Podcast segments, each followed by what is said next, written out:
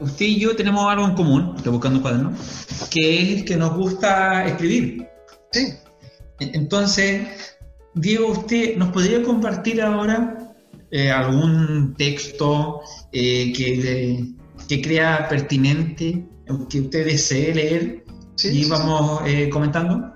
Claro, claro. yo para hoy he preparado tres textos.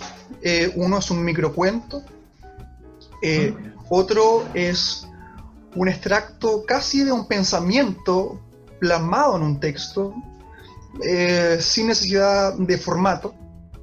Y el último texto em, es un texto periodístico en formato carta al director, eh, de forma tal de poner em, tres textos bastante versátiles en cuanto a la forma, eh, pero que responden a, a esta vivencia. O sea, son textos hechos en la cuarentena son es eh, una literatura eh, hecha desde esta visión, desde la casa y desde la contingencia externa.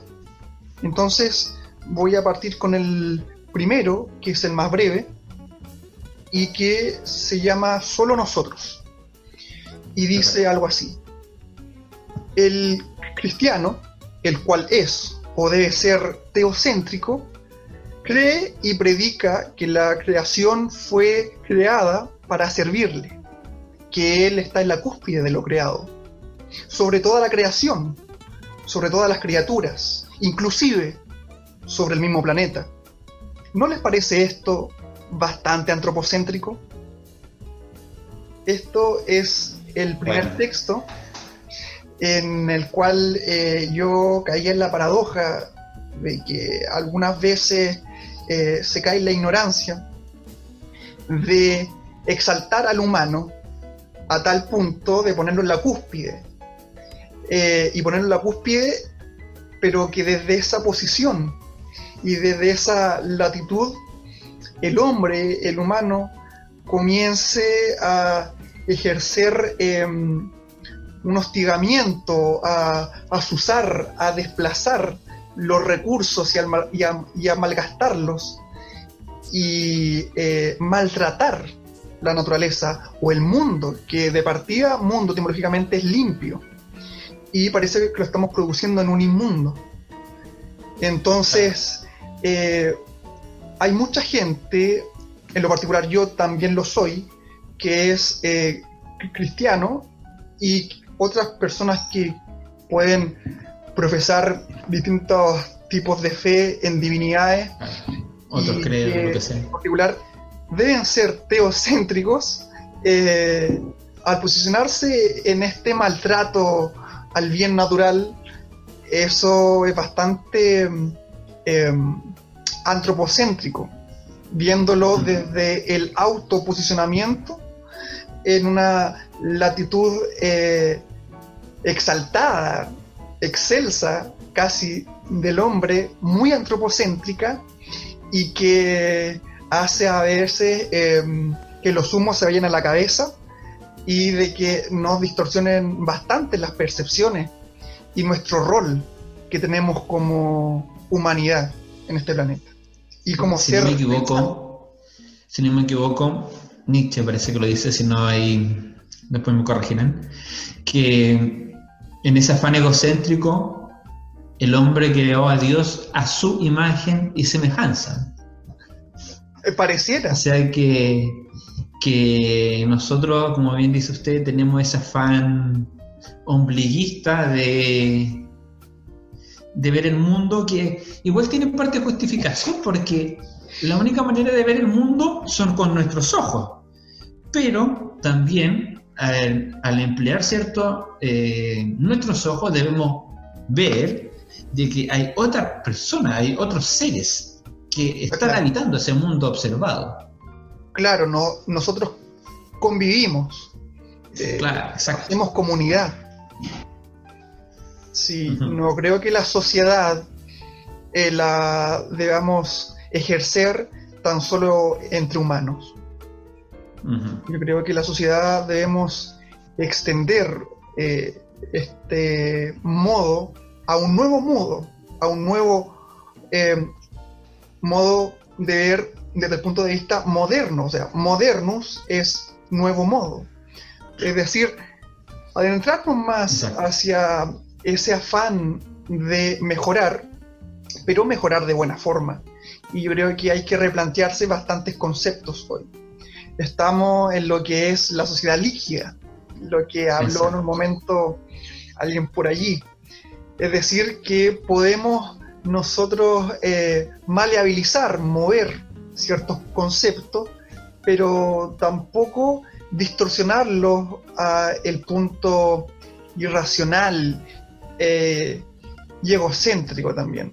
Entonces, eh, yo creo que el punto de vista de comunidad, de rol y de sociedad debemos extenderlo a, eh, a los demás seres con los que habitamos hoy aquí. de hecho, eso es lo que hoy nos mantiene hoy una crisis natural importante. Importante. O sea, yo me di cuenta que, si no me equivoco, este lunes o el que viene, nuestro sobregiro ecológico, o no, vamos a comenzar en un sobregiro ecológico. Es decir, ya agotamos los recursos que teníamos planeado para un año. Es decir, entonces, lo que quiero transmitir aquí... Y eso que estamos en cuarentena. Y eso que estamos en cuarentena. Entonces, em, lo que quiero transmitir yo en este texto es ser un poco más humildes desde el punto de vista de nuestro rol, de nuestra posición aquí. Convivir de una forma sustentable y amigable. Amigable. Yo creo que ese es el gran concepto que mucha gente estaba utilizando. Amigable con el medio ambiente, amigable con el otro, etc. Yo creo que debemos ser más amigables. Debemos expresar esa, esa virtud. Bueno, digo, eh, yo también tengo un texto que ah, se relaciona con lo que usted dice en parte, que habla con ese, esa mirada antropocéntrica que a veces no toda la sociedad la tiene, pero sí la tiene una parte. Y al ser solo una parte de la sociedad que se ve a sí misma, deja de lado la otra. Y eso yo creo que igual lo estamos viviendo un poco, experimentando en alguna medida ¿cierto? Todos los que formamos parte no solo ya del país, sino que del mundo en sí, con esta cuarentena. Entonces yo voy a, leer un texto que, que habla un poco de eso y que está englobado, ahí cambié mi... ¿Se ve? ¿Ahí? ¿Su fondo? Sí, tiene que ah. ver, tiene ah, que ver bien, con esto, ¿no? Tiene que ver con esto. Exacto. Perfecto. No sé por qué aparece al revés. ¿Usted lo lee bien? Sí, yo lo leo bien. ¿Qué dice? Ahí, ahí. Tenemos hambre. Ah, perfecto, muy bien. Habla, con, habla de esto un poco, que es un término que fue como una estrella fugaz, ¿eh? que duró bien poco, que es la nueva normalidad. Claro. Entonces, a partir de eso, yo también. Eh, es un texto que diga por título lo mismo, nueva normalidad. Dice, nueva normalidad, nueva mayoría, o me siguen o voy sola. Nuevo trato, tratémonos como siempre, pero que no se den cuenta, dijo musitando la vieja política. Nueva constitución, ¿para qué? Si está tan buena. Nueva normalidad. Nuevo estilo de vida, ir al parque con los niños, pero con mascarilla. Ir al mall a vitrinear. Fumarse algo por ahí y orinar mientras los niños juegan más allá. Nueva normalidad nueva pandemia y nuevos contagiados, nuevos recuperados, se incluyen resucitados. China nos ha dado respiradores mecánicos, es un secreto. Nuevas marchas, sobrevivir. Nueva normalidad.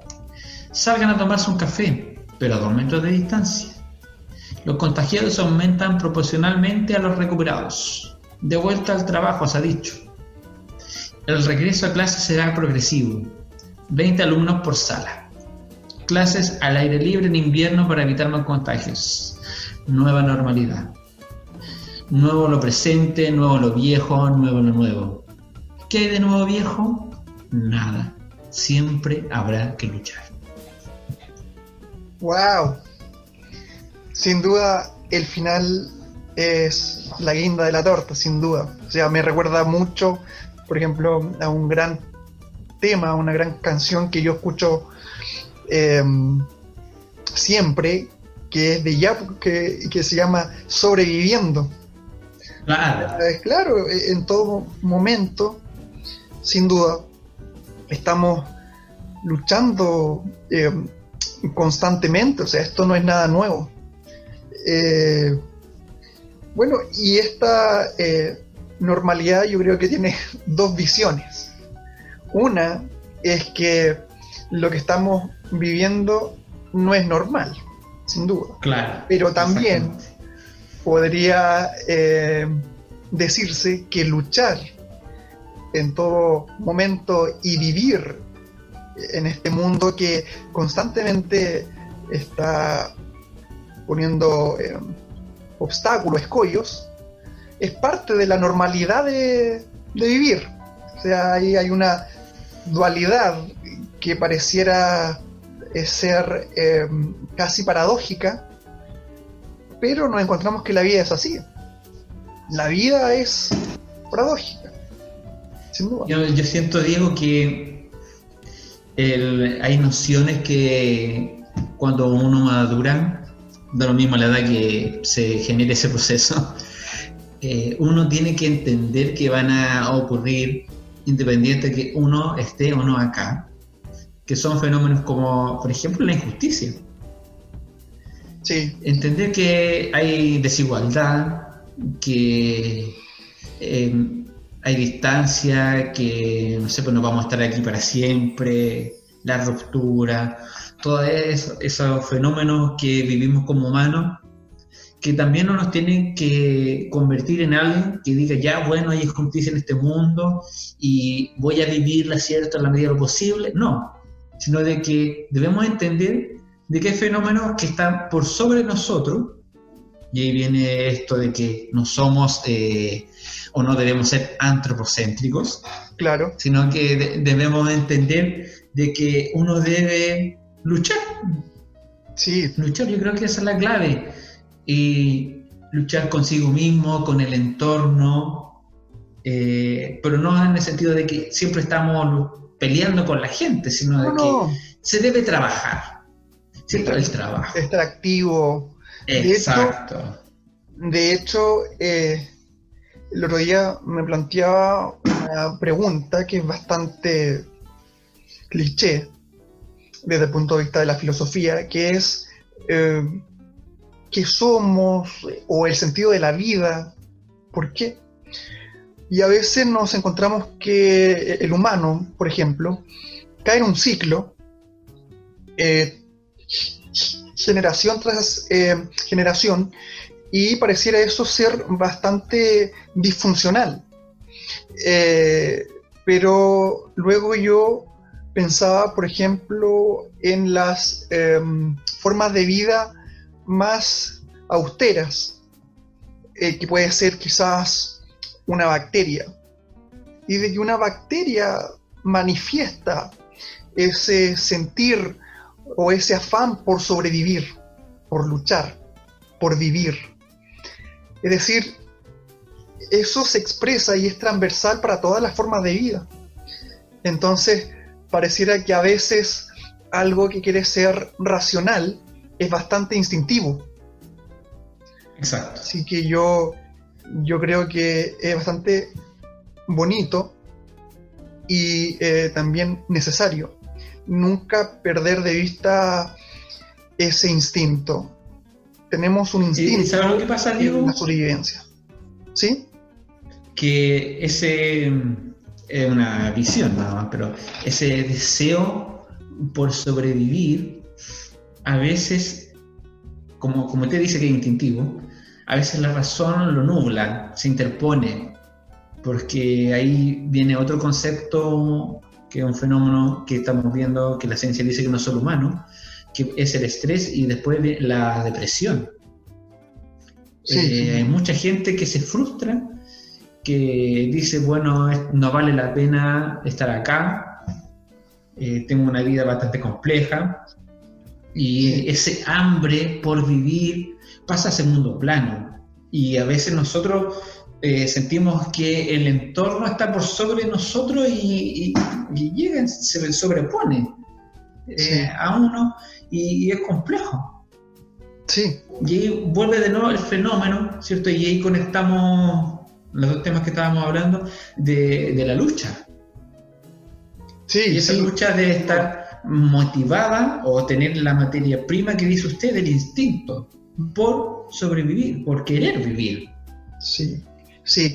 Eh, el hombre o la humanidad vive, creo yo, en todo momento en esa dualidad por ejemplo, en el mismo siglo, que es el siglo XVII, Angelus Silesius, que es un poeta, es un teólogo, dice que la rosa es sin porque florece y florece. Y el mismo siglo, em,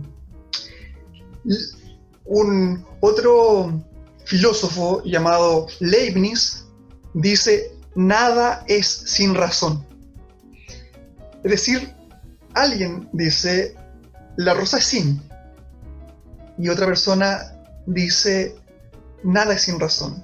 Es decir, una cosa es la gratuidad, el don, la belleza, el aparecer de la vida, y otra cosa es el cálculo, la luz, la, la lógica, la búsqueda del resultado. Yo creo que vivimos en esa dualidad que creo que, quizás el gran afán eh, de la vida es saber cuándo caminar estas veredas. No podemos irnos por una simplemente.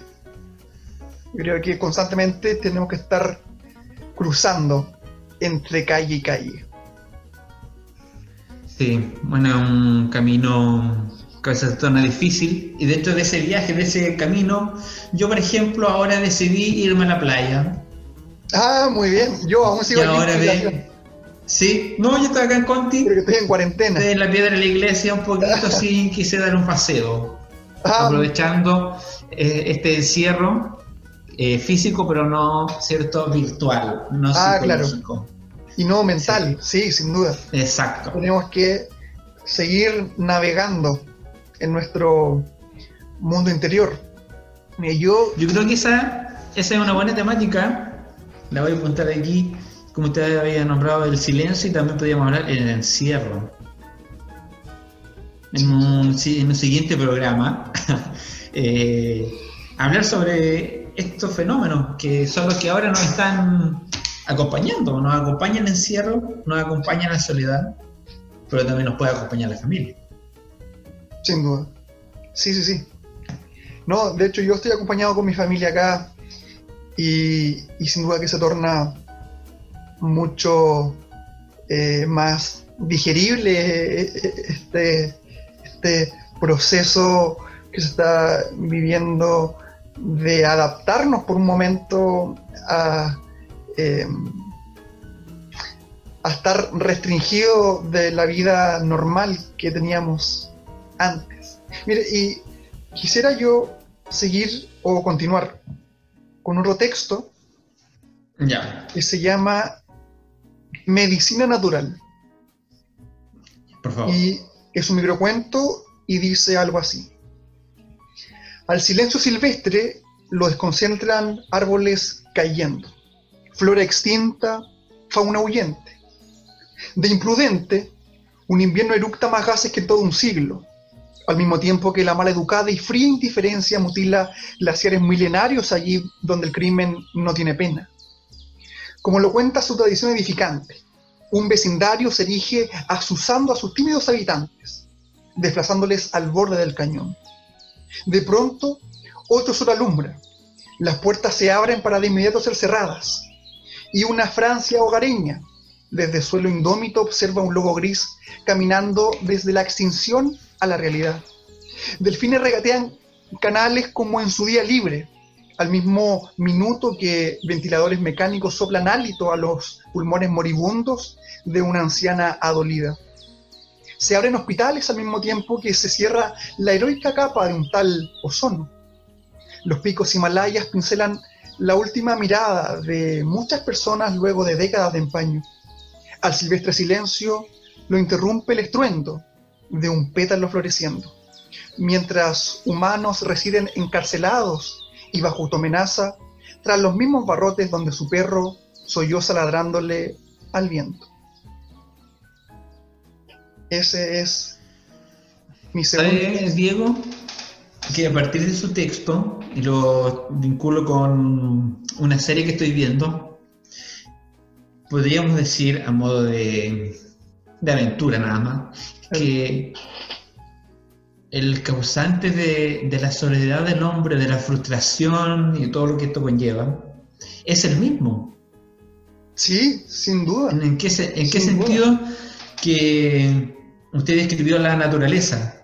Por esa naturaleza, para que se reestructure a sí misma, una erupción, un terremoto, eso es, son ciclos que toman bastante años y que afortunadamente no han afectado tanto a, a nuestra civilización.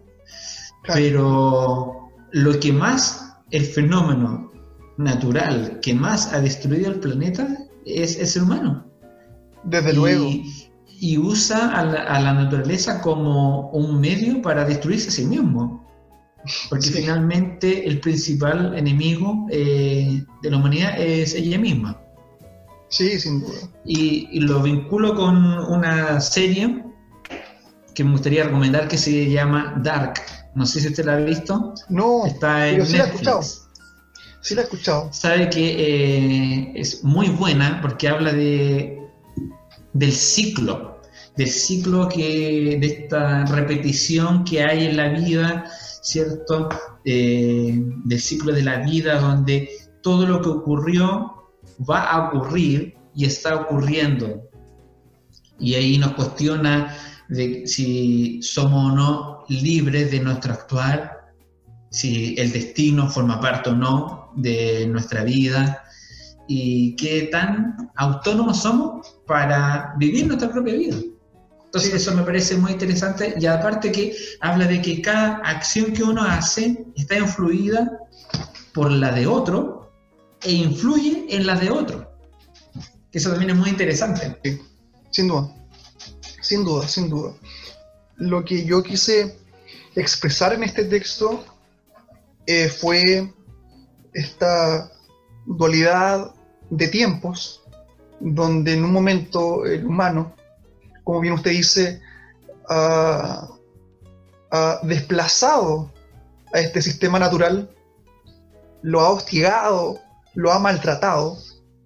Y, eh, y hoy, que estamos siendo desplazados hacia nuestra casa, hacia los barrotes, eh, es el humano. Entonces, por ejemplo, esto es de hecho hasta una ley de la física. O sea, la física nos dice que cuando alguien aplica una fuerza sobre un objeto, este te responde con la misma pero en sentido contrario. Exacto. Eh, yo creo que la naturaleza hoy eh, nos está respondiendo con una intensidad muy similar a la que eh, en un momento, o, o no sé si similar, porque el humano de verdad ha sido muy eh, desfa... O, o, sea, lo que quiero decir es, esta palabra que es desperdiciar, eh, tirar al aire estos bienes, estos recursos, eh, y lo has malgastado a tal punto que quizás llegue a, un punto de no retorno, se habla mucho de eso, ¿cierto? Entonces, eh, hoy la naturaleza nos ha dado una respuesta, no sé si la misma intensidad, pero em, no, sin duda que no es la intensidad, es más suave, porque el humano sin duda ha hecho algo atroz y terrible. Pero nos ha de desplazado hoy en las casas y hoy eh, eh, eh, estamos a puertas de lo que ella diga, de cómo eh, vaya replanteándose este fenómeno que hoy estamos viviendo. Entonces, en base a este pensamiento, yo quise escribir este texto y el título también expresa bastante lo que es la poiesis de este poema o de este microcuento, el cual es medicina natural, es decir, la naturaleza pareciera que está expresando su propio remedio.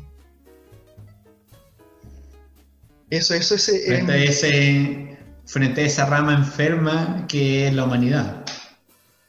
Claro, que está bastante distorsionada y tenemos que replantearnos. Yo creo que, no sé si el, la expresión y los cánones en los que debemos hablar sea tan fatalista o tan apocalíptico, puesto, puesto que como dice el gran analista chileno Jorge Milla, dice hay que alimentar la esperanza, hay que alimentar la fe.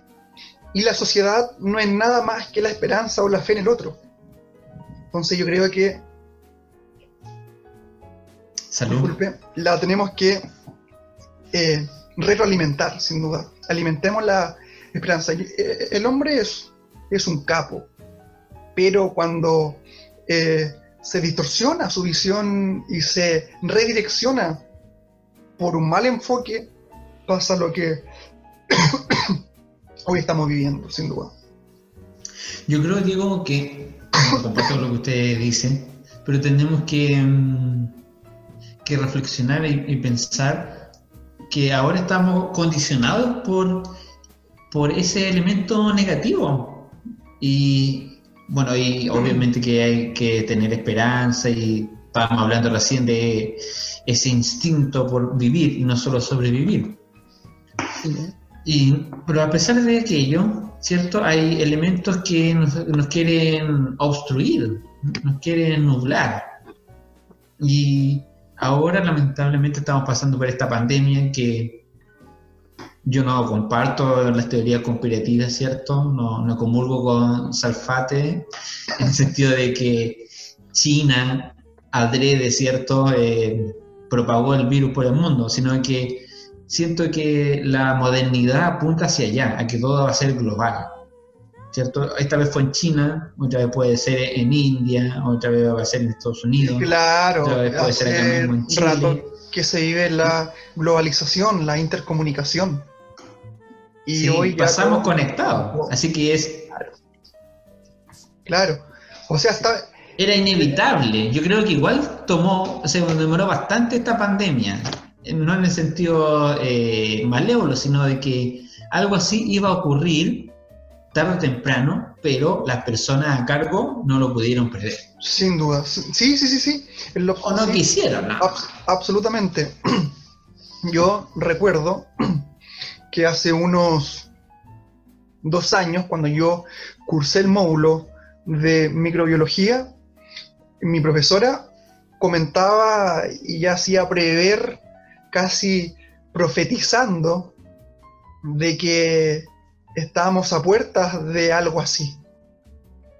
Eh, bueno, ahí lo que hizo su profesora fue una, fue de hecho ni siquiera un acto eh, de epifánico, una epifanía, sino que ella hizo una predicción basada en los datos que ella tenía.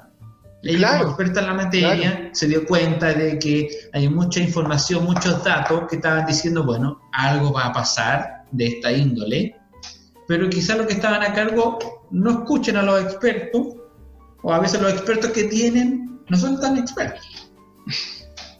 Claro, claro. Sí, y... Diego, no.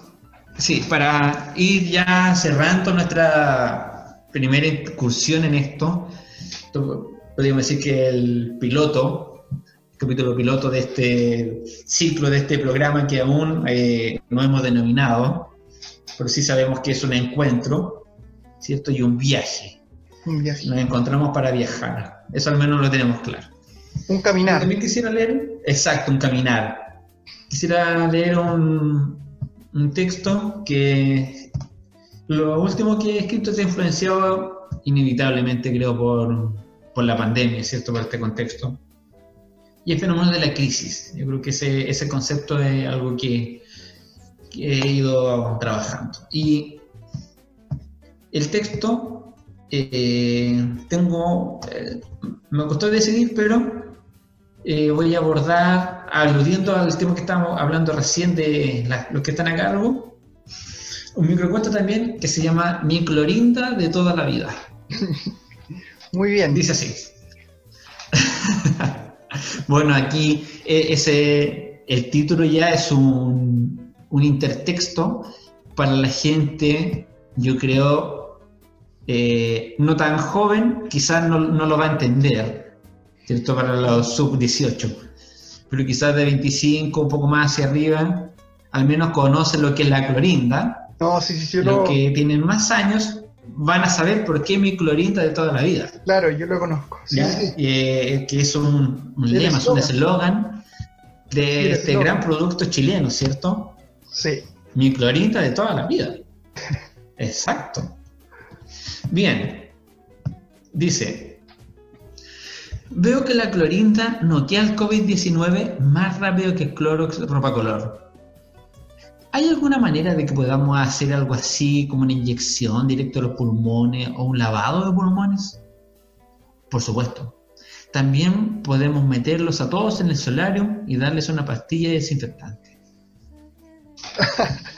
claro, esto, esto es, es eh, sarcasmo y es eh, la más cercana, o sea, es antipoesía de Parra, es antipoesía de la más pura. Sí, o sea... Y saben que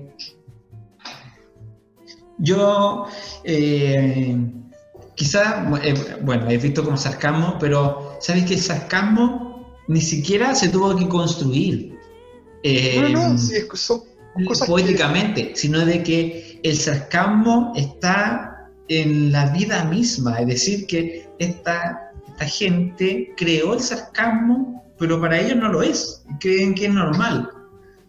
Aquí hay una clara alusión a, a Donald Trump, cuando él, ¿cierto?, estaba recomendando de que se inyectaran cloro porque eso era muy eficaz contra el coronavirus. Y mucha gente en Estados Unidos lo hizo y se infectó. Claro. Entonces imagínense cómo, eh, claro, cómo la gente que está a cargo eh, a veces no se hace cargo. Eso es interesante, a los que están a cargo no se hacen cargo y relevan a veces esa responsabilidad. Claro, sí, sí, sin duda que,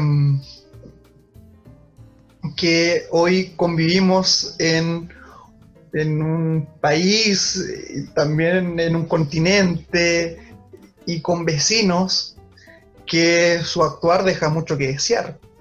O sea, ya las piñericosas, por ejemplo, son cosas del, del día a día y pareciera que, que cómo alguien puede actuar, por ejemplo, tan torpemente en cierta ocasión, o ministros o personas de distintos cargos administrativos pueden eh, decir cosas tan descabelladas y a veces tan lejanas a la seriedad, a la seriedad que uno se espera. Eh, y también el mismo actuar.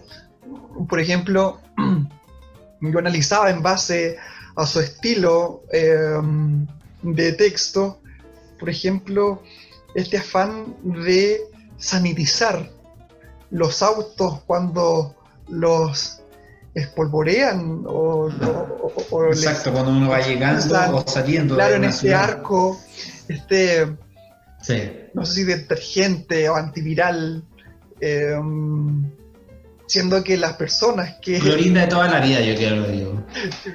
Debe ser clorinda de toda la vida, que eh, las que están infectadas son las personas. Y las personas en su ropa, en sus zapatos, en la suela, etcétera, allí es donde va el virus si es que estuvieran infectadas. Y en las manillas del auto. pero quizás podría ser un texto bastante de su estilo, escribir algo así como que hoy se ha descubierto que los autos se infectan por afuera. Y que hay un, hay un afán en, en los autos y en echarle este líquido. Y esa acción no sé si será tan efectiva como ellos creen. Entonces, yo creo, hay un montón de acciones que dejan que desear. Yo creo que ni la mejor película de Resident Evil contemplaba este escenario. no, no, no, no es... Donde íbamos a estar sanitizando el auto. Sí, no, es, bastante... Puede ser eh, cómico o tragicómico. Es tragicómico, yo creo. Es tragicómico.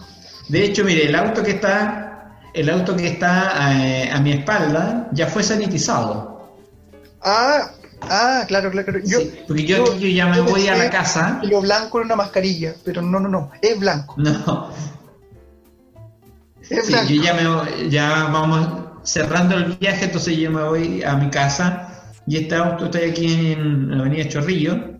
Ah, ya. Pasando por el la, la palma, ¿cierto? Sí. De Talca, y ya ahí me sanitizaron.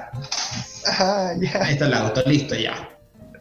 Claro, yo eh, quería leer mi último texto para ya ir, ir eh, acabando este capítulo piloto y que es en formato carta al director. Esto ya es más eh, directo, es un, eh, es un formato de texto periodístico, como usted bien sabe, y que esto se envía... Una interpelación ahí ya. Eh, claro, y esto se envía a las centrales de...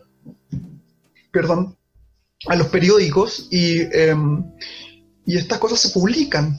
Entonces yo he, he escrito una carta al director y dice así, carta al director la mascarilla de ser personas.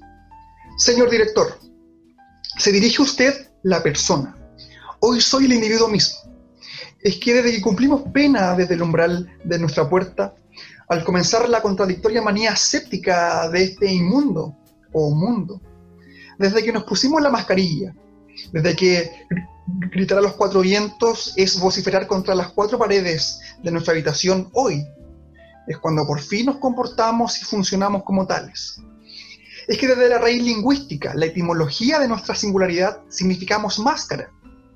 Y desde que la tela impermeabiliza nuestro rostro y estamos detrás de la tela, detrás del telón, en esta escena, hoy y solo ahora, luchamos contra el fin, cumpliendo el fin en sí mismos. Diego Valveda, persona.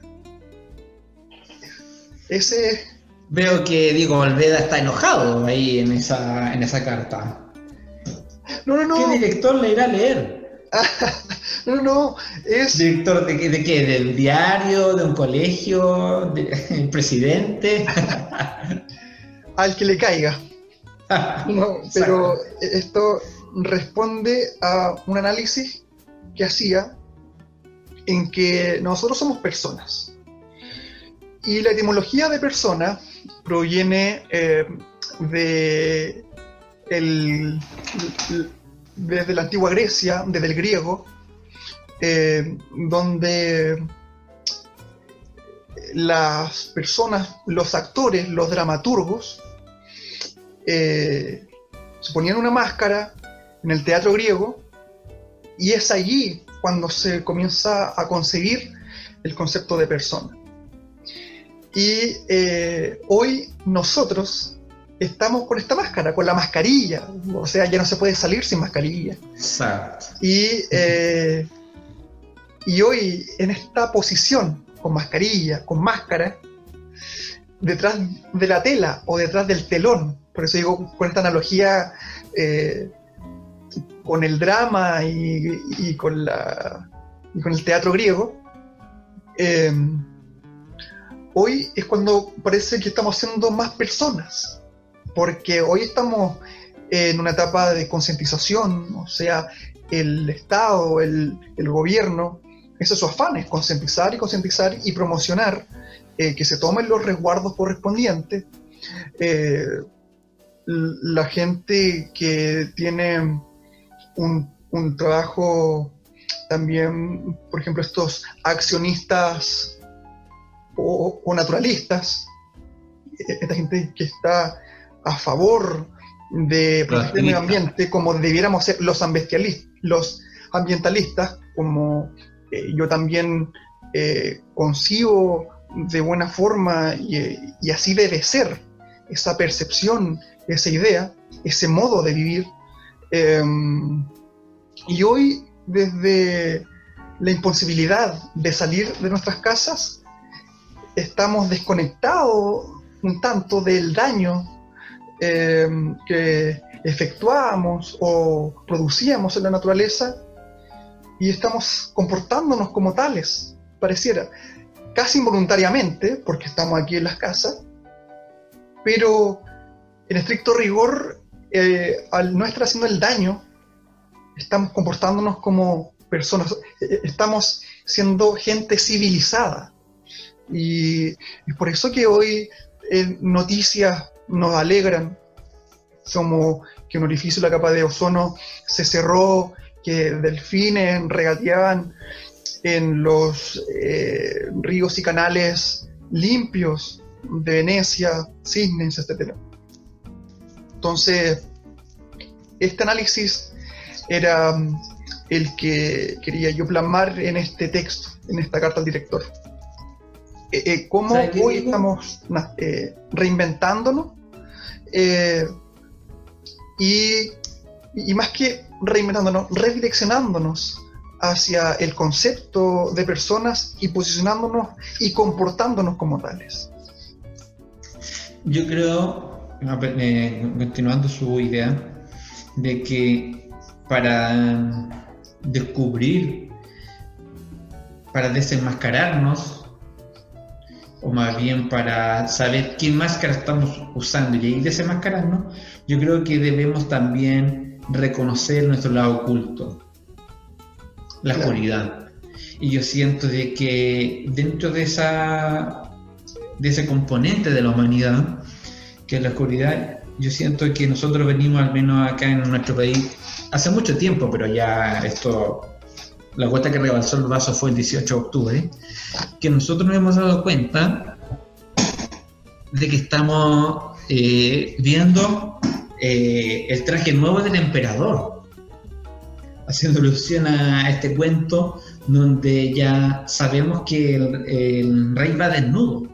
Es decir, ya dejamos de creer eh, en esas ideas, en esa, en esa ficción mm. encantada, donde nos decían de que nosotros estábamos bien, que éramos un gran país, que funcionábamos súper bien, que los 90 se decía que éramos los jaguares de Latinoamérica, que se yo, cierto, tantas cosas, sino de que una parte importante de, nuestra nación, que la mayoría, se dio cuenta de que la, cómo es la gente que se está haciendo cargo del país. Volvemos a la misma idea. Claro. ¿Cierto? Yo siento que, aparte de ver una máscara nueva, yo siento que uno ha podido desenmascarar al otro. Y la, crisis no solo es una oportunidad, sino que también es un momento donde uno ve el lado oscuro del otro. Claro. Sí, Entonces nosotros hemos estado en crisis hace mucho rato y hemos visto siempre ese lado oscuro, lo hemos sufrido. Simplemente que ahora ya le hemos sacado esa máscara y le estamos diciendo que no nos gusta. Sí, sí, sin duda que eso está ocurriendo. Yo, pero hay algo bastante peligroso aquí, que como usted bien decía, estamos dejando de creer. Y parece eh, que hemos quedado al descampado, porque el sistema de creencias es nuestro sistema inmune. O sea, tenemos que eh, tener algo por lo cual creer o por lo que creer y algo por lo cual levantarnos todos los días. Por ejemplo, en el Quijote. Un día Alonso Quijano dice ya no soy más el Quijote y ya no van a haber más los molinos de viento, ya no existían, bla, bla, bla, los gigantes, etc. Y aparece ahí Sancho Panza, que es el sentido común, y le dice, no, vuestra merced, em, salgamos al campo vestidos de pastores. Es decir, no, tenemos que, no tenemos que dejar de creer, tenemos que tener algo por el cual levantarnos cada día. Em, y cuando dejamos de creer, nuestro sistema inmune cultural y como civilización se va, se va este techo, este protectum, tectum de techo, que nos da la protección y quedamos al descampado y quedamos desnudos, como usted decía, y de ahí no tenemos por dónde sujetarnos. Entonces, yo creo que ahí siguiendo, siguiendo con nuestro viaje optimista, ah, estamos reconociendo de que el hombre no solo es eh, luz, eh, solo hombre, perdón, sino que también hay luz.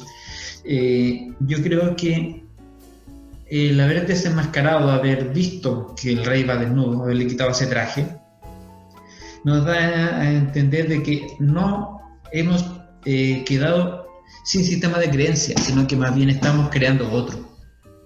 Yo creo, desde que luego. teníamos era erróneo, era irreal o no era el más apropiado.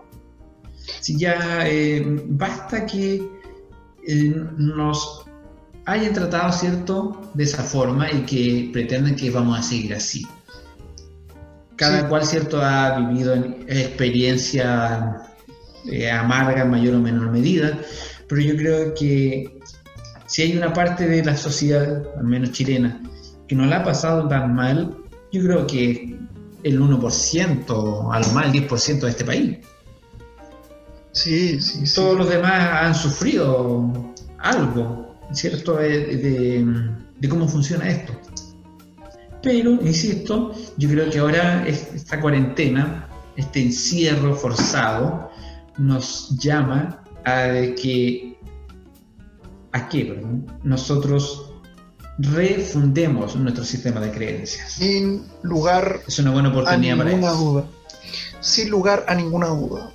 Nosotros, como sociedad, como civilización americana occidental que vivimos hoy, somos relativamente nuevos, somos jóvenes, no somos el antiguo mundo. Y como eh, consecuencia, por consiguiente, somos, eh, tenemos esa vigorosidad, esa, esa fuerza joven, por el cual nosotros poder replantearnos, reinventarnos, reconfigurar este mundo que será moderno, sin duda, porque moderno etimológicamente es modernus, nuevo modo, y debemos hacer un nuevo modo, porque ya estamos viendo de que este modelo antiguo eh, fracasó. Así. Entonces, y esto responde mucho a, por ejemplo, lo que decía Eliot en un momento. Dice en uno de sus textos, que se llama La Tierra Baldía, dice, ¿dónde ha quedado la sabiduría? La sabiduría la hemos degenerado a conocimiento y el conocimiento a información. Creo que hay una problemática importante es que ha desaparecido, por ejemplo, la real filosofía, la búsqueda de la sabiduría a eh, medias de eh, elegir bien, de ser inteligentes, de escoger, de hacer bien las cosas, eh, por el cual, bueno, todo se entrelaza. Estar y posicionarnos en la correcta posición de humanidad, de sociedad, de persona, etc. Sin duda. Y tenemos que hacer nuestro sistema de creencias eh, en pro a eso. Al alero de eso. Bueno, Diego, yo creo que con este mensaje de esperanza, de fe, de, de la refundación de nuestro sistema de creencias. Yo creo que eso podría ser el tenor inclusive de todas nuestras charlas, de todos nuestros encuentros, en el cual eh, apelemos a que estas conversaciones eh, intenten dirigir esa refundación. Ese es el poder del texto, de la palabra, de la poesía, del relato. Ese, ese redescubrimiento. Y es así como eh, dejamos a todos invitados a que en una nueva oportunidad también nos, nos vuelvan a ver. Y ya llegamos a la hora de despedirnos, así que ha sido un gusto, Diego. Nos veremos en otra sesión de este programa que aún no se puede nombrar, pero que ya le encontraremos cierto una denominación que la refunde. Eso, Diego. Un gusto. Adiós, Diego Valverde. Nos vemos. chau, chau. Chao.